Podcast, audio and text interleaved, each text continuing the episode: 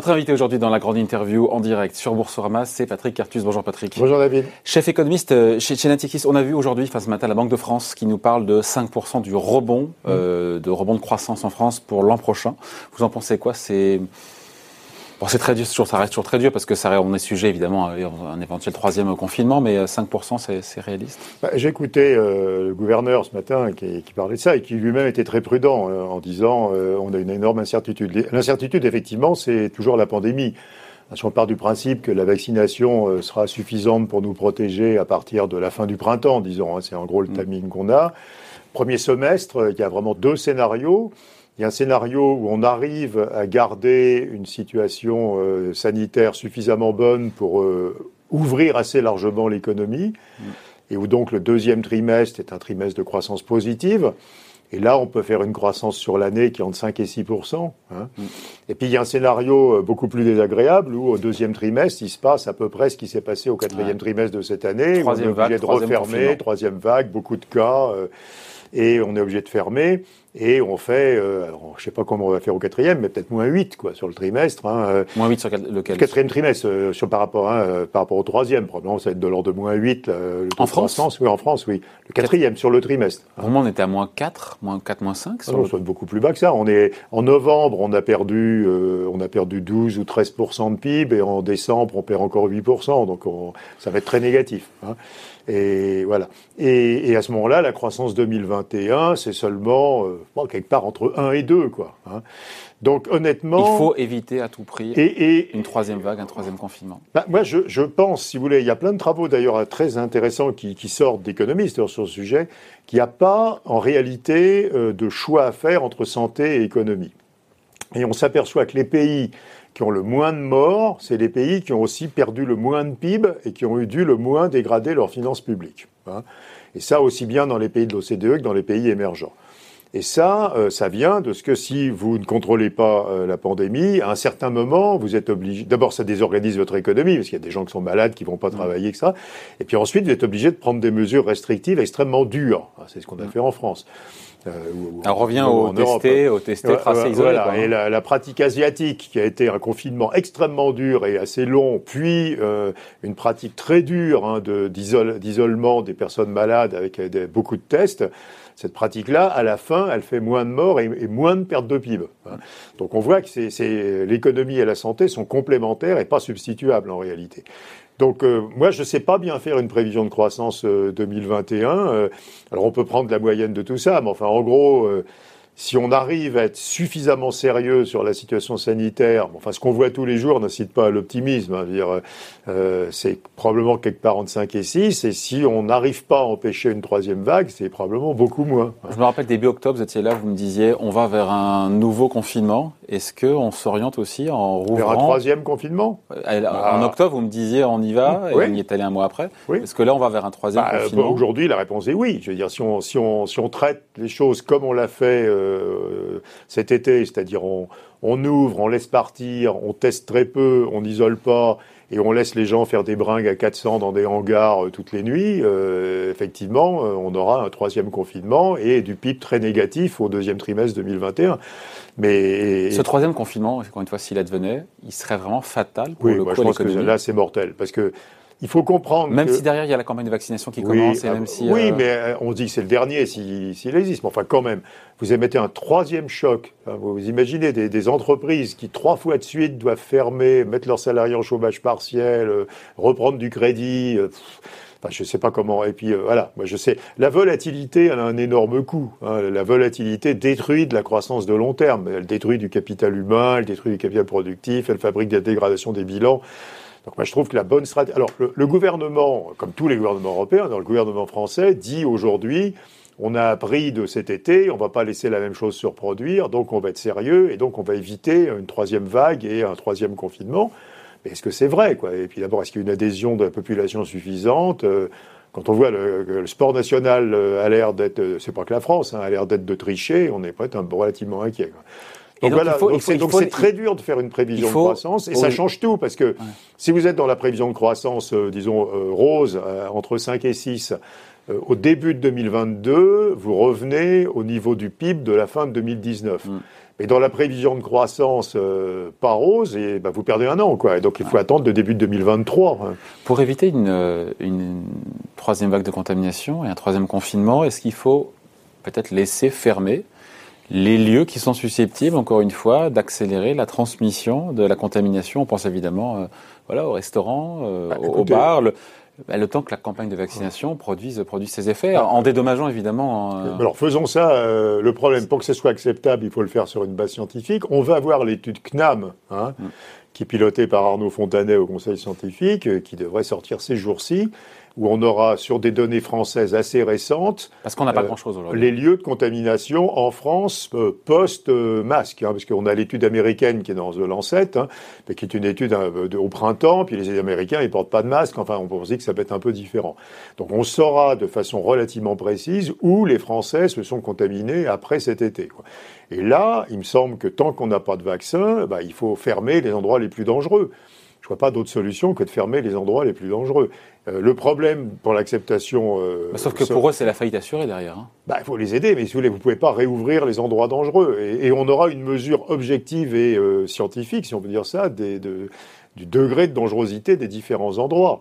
Aujourd'hui, on ne le sait pas trop, on le fait un peu au nez. Et donc c'est vrai que comme on le fait au nez, ça crée un sentiment d'injustice. Peut-être qu'on ne se contamine pas au cinéma, on n'en sait rien. Donc on ne le sait pas. Hein. Donc pour l'instant, on est dans le principe, dans, comme, comme toujours, dans, dans l'absence d'une mesure scientifique, mais qu'on va avoir dans les jours qui viennent. Hein. Dans l'absence d'une mesure scientifique, on applique le principe de précaution. Quand on a une mesure scientifique, on peut arrêter d'appliquer le principe de précaution et faire des choses qui sont fondées. Mais ce qui n'empêche que je pense que jusqu'à ce qu'il fasse plus beau jusqu'au printemps, il faudra fermer les endroits les plus dangereux, dont on saura bientôt euh, lesquels ils sont vraiment. Est-ce que, Patrick, le deuxième confinement euh, va plus affaiblir l'économie, même s'il est on, le sait, il est quand même moins dur. Est-ce qu'il va plus, au final, affaiblir l'économie française que le premier confinement Alors, euh, on peut se réjouir euh, sur le long terme. En termes de PIB, c'est euh, nouveau, vous connaissez les chiffres. Hein. Au mois d'avril, on perdait plus de 30% du PIB. En, novembre, on en perd 13. Donc on est non, même en avril, c'est 40%. C'est 4 à 1 pratiquement. Et et 3 3 1 Posez-vous reprendre 3 1 mais oui mais mais je me répète je veux dire le stop and go hein, on a essayé d'appeler ça comme ça c'est très mauvais. les, récessions, ça détruit de la substance économique. Et donc, si vous faites deux, sinon trois récessions dans l'espace d'un an, euh, vous détruisez énormément de substance économique. Il y a beaucoup de gens qui, dont les compétences ne sont plus utiles, qui, perdent leurs compétences parce qu'ils travaillent pas. Il y a des entreprises dont les bilans se dégradent. Euh, quand on ferme une entreprise, pour ne pas mourir, elle s'endette. Et donc son bilan est plus. Chaque fois qu'elle se ferme, elle dégrade encore plus son bilan que la fois d'avant.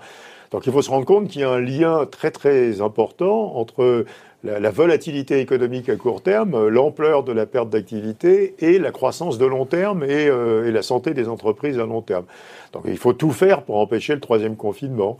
Et à nouveau, les pays, je l'ai dit au début, mais les pays qui s'en tirent le mieux, c'est les pays qui ont été extrêmement stricts sur la question sanitaire. Ils ont à la fois moins de sur le tester, euh, bah, euh tracer, isoler. D'abord, euh, au début, un confinement extrêmement dur regardez la Corée, le Japon, etc., jusqu'à ce qu'il n'y ait plus de cas, et ensuite le maintien d'un nombre extrêmement bas de cas euh, avec des pratiques que nous n'acceptons peut-être pas. Je veux dire, euh, en Corée, dans, dans tous ces pays, au Vietnam, euh, je veux dire, euh, on sait à chaque instant où vous êtes, quoi, parce qu'en gros, vous avez le droit de vous déplacer que si euh, vous êtes euh, géolocalisé. Et donc après, on sait retracer les itinéraires des gens qui ont été malades, mm. et on sait trouver les cas contacts. Et puis les cas contacts, il est hors de question qu'ils soient pas isolés. Donc peut-être que socialement, on n'a pas envie de faire ça. N'empêche que pour le pour l'économie, c'est incroyablement efficace. Autre sujet, Patrick, le pétrole. On est à 50 dollars le baril de Brent, au plus haut depuis le mois de mars. Hein 51, je dis à 51, voilà. le fait que l'or noir est effacé euh, quasiment ben, aussi vite, euh, la crise sanitaire, qu'est-ce que ça traduit? Est-ce que c'est pas un peu trop rapide Encore une fois, est-ce qu'il n'y a pas un peu d'optimisme de la part des marchés? Il y a deux choses. Hein. Il y a d'une part euh, l'Asie est repartie. Il ne faut pas oublier que nous, on, est en train de se demander à combien de points de PIB en dessous de, de, de, 2019 à la fin de cette année, la Chine, elle va être 4 ou 5 points de PIB au-dessus mm. de 2019. Hein, euh, Alors que c'est l'épicentre de la crise sanitaire. Voilà, oui, mais mm. l'Asie qui fait comme c'est 15 pays du, de l'accord de libre-échange du RCEP, c'est un tiers du PIB du monde, avec probablement 6% de croissance l'année prochaine. Mm. Et là, ils consomment de l'énergie, ils consomment. Regardez ce qui se passe. Regardez le pétrole, mais c'est encore plus, plus impressionnant sur les métaux, hein, sur le cuivre, sur le minerai de fer. Parce que l'Asie consomme, la Chine consomme plus de la moitié des métaux du monde. Hein, donc, euh, le redémarrage chinois, évidemment, ça tire.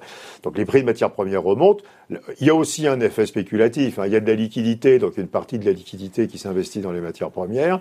Et puis n'oubliez pas que les pays de l'OPEP et la Russie ont annoncé qu'ils remontaient très peu leur production, alors qu'on attendait une assez forte remontée. Ils ont remonté de 500 000 barils de jour. Au lieu, au lieu des 2 millions qui étaient euh, en discussion. Et donc il reste toujours une demande, en tout cas une production saoudienne qui est faible. Hein. Ça contribue aussi. Euh...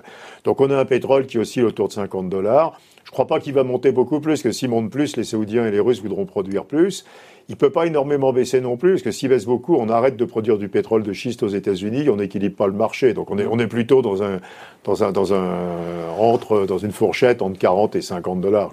On parlait de, la Chine, c'est intéressant parce que la Chine a multiplié un petit peu les, annonces entre, récémement entre la conquête spatiale, un nouveau record de vitesse de calcul euh, offerte par euh, l'informatique quantique. On a voilà le, bah, l'éradication quasiment de, de, de, la pandémie là-bas. Donc pas de, récession, pas de récession cette année, ça repart euh, fort, nous dit-on. Cette année, plus, euh, au moins plus 2, sinon plus. Ouais, pas de récession, plus, au moins plus 2. Au moins plus 2, oui. Est-ce que euh, la page Covid est déjà largement terminée, fermée en Chine? Bah non, parce qu'ils ont toujours des cas. Hein, et quand, on, voit le, quand on voit le rebond, quand Corée, on voit le rebond. Corée-Japon, il y a un rebond. Enfin, euh, mais, mais à nouveau avec une gestion extrêmement dure. Hein. Les personnes malades, elles sont isolées, enfermées, euh, mises à l'hôtel. Euh, et puis tout le monde, tout le monde est géolocalisé à chaque instant, toute la journée. Hein. Et vous avez le fameux QR code qui vous permet d'aller dans les magasins, de sortir de chez vous, d'aller au restaurant. Donc vous êtes géolocalisé tout le temps. Mm. la contrepartie, c'est que ça repart vraiment. la contrepartie, parce que moi j'avais cru comprendre que les consommateurs chinois étaient un petit peu hésitants quand même. Hein. Non, alors euh, c'est très intéressant. Au-delà des riches. Hein. C'est très intéressant. J'ai regardé ce qui, ce qui se passait en Chine maintenant. Euh, parce qu'on peut se dire que ça nous donne une idée des traces durables de cette crise sur les comportements. Donc le consommateur, il est presque totalement normalisé. Euh, transport aérien est presque totalement normalisé. Les, les, ventes de voitures sont très très fortes. Par contre, ce qui reste faible, c'est l'emploi. On n'a pas du tout restauré le niveau d'emploi d'avant la crise. Et ce qui reste très faible, c'est l'investissement des entreprises privées. Bien sûr, il y a un boom d'investissement public. Mais... Mm-hmm. Et donc on voit, euh, on voit que c'est ce que je disais tout à l'heure. Consommateurs, euh, son revenu, euh, il le dépense après. Non, c'est les entreprises qui souffrent. Donc on voit, même en Chine, une vraie fragilisation des entreprises du secteur privé, moins d'emplois, moins d'investissements. Et ça, euh, ça, c'est quelque chose qui est assez inquiétant. Je pense qu'on aura la même chose ici. Euh, on aura un consommateur, on l'a bien vu pendant les fêtes, un consommateur qui a beaucoup de réserves d'épargne va consommer beaucoup, peut-être pas son épargne, mais il va reconsommer les entreprises vont rester probablement extrêmement prudentes. Hein. C'est plutôt ça le, le, la trace durable de la crise. Un petit mot aussi euh, de la BCE. Donc, euh, on l'a commenté l'argent la semaine dernière, qui a annoncé finalement ce qui était attendu par les mmh. marchés, extension. Un petit peu plus. Un petit ch'touille plus. Un, petit, peu plus, un petit plus. Euh, en même temps, elle peut vraiment faire plus? Alors, la BCE. Elle qui achète 70% des, des dettes ah bah, l'année prochaine, L'année prochaine, 100%, hein, parce que les, émissions vont baisser. Bah, alors, elle, est, elle, a une contrainte, vous savez, qui est les, règles de la Cour européenne de justice, mm. qui vient des, deux plaintes qu'il y a eu à la Cour de Karlsruhe, qui est que la BCE, euh, pour que son programme d'achat de dette soit considéré comme cohérent avec son mandat, est obligée de le mettre en place pour une période de temps connue à l'avance et pour un montant connu à l'avance. Donc la BCE, elle est obligée de nous délivrer sa politique par rondelle. Mars 2022. Donc mars 2022, Fin, 2023 pour le réinvestissement des tombées hein, du portefeuille hein, dans de nouvelles dettes et 500 euh, milliards d'euros euh, d'allonge du, programme pandémique PEPP. Qui nous mène à 1850 milliards qui nous mène à 1850 voilà, milliards. 1850 milliards, plus les autres programmes qui sont toujours là. Donc ça, ça fait que l'année prochaine, elle va acheter toutes les émissions des États. Hein. Donc ça veut dire qu'il n'y aura pas du tout de hausse des taux d'intérêt à long mm. terme en Europe l'année prochaine. Pour ceux qui en doutent. Elle n'a pas le droit de faire ce que fait la Réserve fédérale en disant aussi longtemps qu'il le faut et pour autant qu'il le faut. Mm. Elle est obligée de nous dire c'est X mois, X milliards. Ça n'empêche pas que dans six mois, elle puisse rajouter six mois et des milliards. Hein. Mm. Donc la question, c'est euh, comment ils sortent? C'est quoi la stratégie de sortie de la BCE Non, mais est-ce qu'elle aurait pu en faire plus, encore une fois? À nouveau, elle n'a pas le droit vraiment. C'est-à-dire que l'arrêt de la Cour européenne de justice. Si, elle aurait pu dire, euh, non pas mars 2022, mais euh, décembre 2022. Non, mais là, non pas 500 milliards de plus, mais 800 milliards de plus. Oui, mais ça sert à rien. Non, mais honnêtement, nous, ah, nous, savons qu'ils ne peuvent procéder que, par, que, que en feuilleton. C'est forcément un feuilleton à cause des règles et des contraintes. Donc c'est par rondelle de temps et par rondelle d'argent. Bon, ce qu'ils nous annoncent, c'est qu'ils vont acheter la totalité des émissions des États l'année prochaine. Donc, je veux dire, euh, faire, faire au-delà, ça ne sert pas à grand-chose. On peut même s'inquiéter de l'inverse. C'est-à-dire qu'ils sont en train de créer une rareté des dettes sans risque énorme. Et donc, euh, Ah, ce bah, ah, il n'y en a pas assez de dettes sans Ce risque qui pour peut les avoir pour besoins. effet de faire remonter les taux? Ben non, de faire baisser plus. Je veux dire, peut-être qu'on va aller, euh, peut-être que les taux allemands, ils vont aller à moins 1, à moins 1,5, enfin à moins 2. Enfin, euh, il n'y a pas assez de dettes sans risque. Hein. Et, et- et donc, une des limites de, de- de cette politique, c'est qu'ils sont en train de créer une rareté artificielle d'une dette dont les, investi- euh, les investisseurs, ils peuvent pas acheter que des actifs risqués. Il faut qu'ils achètent aussi une certaine proportion d'actifs sans risque. Et il n'y a plus d'actifs sans risque. La BCE achète tout. Donc, on peut avoir des taux d'intérêt absurdes quoi, dans une situation. Et Parce donc, que la demande serait toujours là, mais et ça, que pose, l'offre et serait ça pose- raréfiée. et voilà, et ça pose la question de savoir si la BCE ne devrait pas faire comme la Banque nationale suisse ou la Banque du Japon, c'est-à-dire diversifier les classes d'actifs dans lesquelles elle travaille. C'est pas du tout euh, à l'ordre du jour. hein. Les Japonais, ils, vous savez que la Banque du Japon détient 6% des entreprises japonaises hein, en actions. Euh, ils achètent des actions. La Banque nationale suisse, elle achète de tout. hein, c'est un véritable hedge fund. Et parce qu'ils ne veulent pas justement euh, se concentrer sur euh, une seule ou, euh, classe d'actifs essentiellement, parce qu'ils parce qu'ils créent une énorme distorsion. La BCE, elle crée une énorme distorsion entre ce qu'elle achète et ce qu'elle On achète en crée pas. moins si on achète un petit peu de tout. Bah, si elle achetait, euh, alors la, la théorie de la Banque nationale suisse, qui est très intéressante, c'est qu'ils achètent le portefeuille de marché. Donc, comme ils achètent le portefeuille de marché, Pas de distorsion. il n'y a aucune distorsion entre les prix des ça. actifs. Avant de se quitter, Patrick, juste euh, sondage Natixis IM qui dit que 95% des institutionnels interrogés craignent une correction des marchés en 2021. Vous leur répondez quoi Bah, euh, des bah, hein, j'en les reviens- reviens hein. à ma question 1, c'est-à-dire, y aura-t-il ou non une troisième vague de la pandémie et un troisième confinement? S'il y a une troisième vague et un troisième confinement, il va y avoir une correction des marchés et pour les investisseurs, ça sera un formidable point d'entrée dans les marchés. Et une fois qu'on aura le vaccin, il y aura un rallye monstrueux de marché. Car ce qu'on a vu sur les annonces des vaccins, c'est qu'un tout petit avant-goût de ce qui va se passer quand la liquidité, avec les annonces des banques centrales, va, va se réinvestir euh, de façon plus homogène sur l'ensemble des classes d'actifs. Donc effectivement, il est possible qu'en janvier-février, il y ait une correction assez importante de marché dans l'attente d'un mauvais deuxième trimestre, finalement, si l'épidémie repart et qu'à ce moment-là, il faudra être massivement acheteur sur les prix plus bas. Mais après le mois de juin ou mai, enfin quand le vaccin, ça va être incroyable. Quoi. Je veux dire, euh, on n'est qu'au on est qu'au début d'un scénario de, de- de progression incroyable des marchés financiers. D'ici là, on se sera revu. Oui, et on aura eu le temps de faire semblant qu'on ne l'a pas dit, mais si, Voilà. on retiendra la même ligne. Merci d'avoir été avec nous, hein, Patrick Arthur, chef économiste David. de Natixis, invité de la grande interview en direct sur Boursorama. Bye. Au revoir, David.